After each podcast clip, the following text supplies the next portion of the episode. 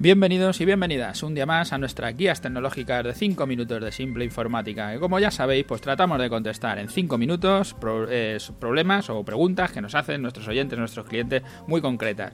Y que contestamos en un lenguaje muy simple para que todo el mundo lo pueda entender. Hoy estamos en nuestro programa 183, ¿Cómo trabajo con programas de Windows en mi Mac? Así lo hemos titulado. Esta es una pregunta de uno de nuestros oyentes que quiere trabajar, se ha comprado un Apple y quiere trabajar con una aplicación de PC, ¿no? Por diversos motivos, algunas veces los usuarios de ordenadores de Apple pues se ven obligados a esto, a utilizar pues alguna aplicación que no funciona en el sistema operativo de Apple y muchas veces son aplicaciones que son del, del otro entorno, del lado oscuro, como dirían ellos, ¿no? Que funcionan en Windows pero que no funcionan en Apple. Desde nuestro punto de vista, si tu trabajo lo que utilizas son aplicaciones de Windows, como pueden ser, eres un contable y tienes una aplicación de gestión en que solo funcionan en Windows, pues no es una buena idea que te compres un aparato de Apple, porque al final Apple tiene su propio sistema operativo y si algo destaca es que vas a usar con un aparato de Apple el sistema operativo de Apple.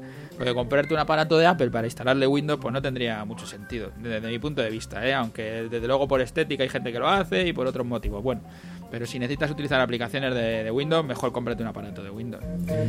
Pero si utilizas mayoritariamente aplicaciones que funcionan en los dos entornos, ¿vale? Que te funcionan tanto en Apple como en PC, pero tienes una aplicación que es de Windows, solo una, que es la que te está dando el coñazo, bueno, pues tienes varias formas, ¿no? Para poder resolverlo. La primera que la que te proporciona Apple es el Bootcamp, que es una aplicación que viene de serie con tu sistema operativo y lo que te permite es instalar dentro de tu ordenador otro sistema operativo. Lo que hace es dividir tu ordenador pues como si fueran dos ordenadores ordenadores. Te lo parte al medio, te reserva disco duro, hace todo como si fueran dos ordenadores. En uno es el que te viene de serie con tu sistema operativo de Apple y en el otro ordenador vas a instalar un sistema operativo distinto, que en este caso lo que vas a instalar es un, un sistema operativo de Windows.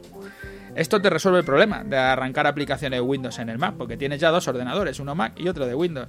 Pero si necesitas intercambiar datos entre las dos aplicaciones, pues no es una buena solución, pues para arrancar un ordenador tienes que apagar el otro, con lo que imagínate que tienes un Excel y quieres copiar un dato de Excel a una aplicación contable o al revés, ¿sabes? Como sea no vas a poder hacer el copiar y pegar porque tienes que arrancar un ordenador, apagar el otro, arrancar el otro ordenador y entonces pierdes todo lo que tienes en el copy pega, ¿no? Tendrías que dejarlo en un fichero, luego recogerlo, bueno, tendrías que andar moviendo las cosas así.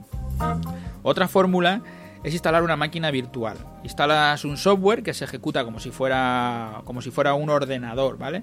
Y le instalas dentro de un sistema operativo. O sea, vas a arrancar una aplicación que en el fondo lo que hace es crear una máquina y esa máquina le instalas un sistema operativo. En nuestro caso le vas a instalar un Windows. Tienen muchas aplicaciones que hacen esto de la máquina virtual. Las más conocidas son el Parallels, eh, VMware Fusion, VirtualBox. Las dos primeras son de pago y VirtualBox es gratuita. Pero merece la pena en este caso pagar eh, por eh, el, coste porque el, rendimiento es mucho mejor en en las que son de pago. Cuando instalas una máquina virtual, los recursos del ordenador, la memoria, el procesador, pues los compartes con todos los otros software que estés ejecutando, que la máquina tenga en marcha. Y entonces la velocidad del ordenador virtual, ese ordenador que te está generando, pues no, es tu ordenador real, es una máquina y suele ser más corta que tu ordenador de verdad. O sea, digamos que el buscan es mucho más rápido que esto que estamos haciendo, pero tienes que apagar y encender. Pero bueno, el, de esta manera lo que estás haciendo es ejecutar un software, tú lo abres en una ventana y tienes esa ventana con un PC, digamos, y luego tu propio ordenador, con lo que podrías copiar y pegar y pasar datos y, tener las dos máquinas abiertas a la vez, con lo que eso te deja, de alguna manera, te da muchas más posibilidades. Ahora, si la aplicación es muy exigente, pues al tener, al ser una máquina más pequeña seguramente vaya muy lenta y no te valga, sea una solución que digas esto no me vale, no, es demasiado lento. O si por ejemplo tienes que controlar una algún puerto externo, un puerto de estos eh, puerto serie, ¿no? De un PC que va a, manejar una máquina fresadora, un cajón portamonedas de, un TPV, no sé, alguna cosa que tengas que, que, controlar, a lo mejor no te funciona porque la máquina virtual no es capaz de hacerse cargo de ese, de ese puerto serie. A veces había unas mochilas que se llamaban para para el tema de la, de la seguridad, de que no, no, no, no piratearan el software y no podías poner la mochila ¿no? en la máquina virtual y no te funcionaba, sin más. Otra opción sería, la, última de, la que doy, sería tener un ordenador Apple para tu trabajo y esa aplicación que necesitas ejecutar en un PC, si tienes en la oficina, por ejemplo, un PC que tengas ahí un poco apartado, montes en ese PC la aplicación que quieras y te conectes remotamente desde tu Apple hasta ese PC, arranques eh, la aplicación que quieras y trabajes desde ese PC, desde el PC donde está la aplicación que es nativa, que es propia de de Windows. Si los ordenadores que tienes instalados tienen el Chrome, por ejemplo, puedes usar el Chrome Remote Desktop, que es fácil de utilizar y ya lo tendrías en marcha. Y si no, puedes utilizar cualquiera de las aplicaciones de gestión remota, como SteamViewer, que es la que nosotros utilizamos aquí, por ejemplo, para, para dar soporte.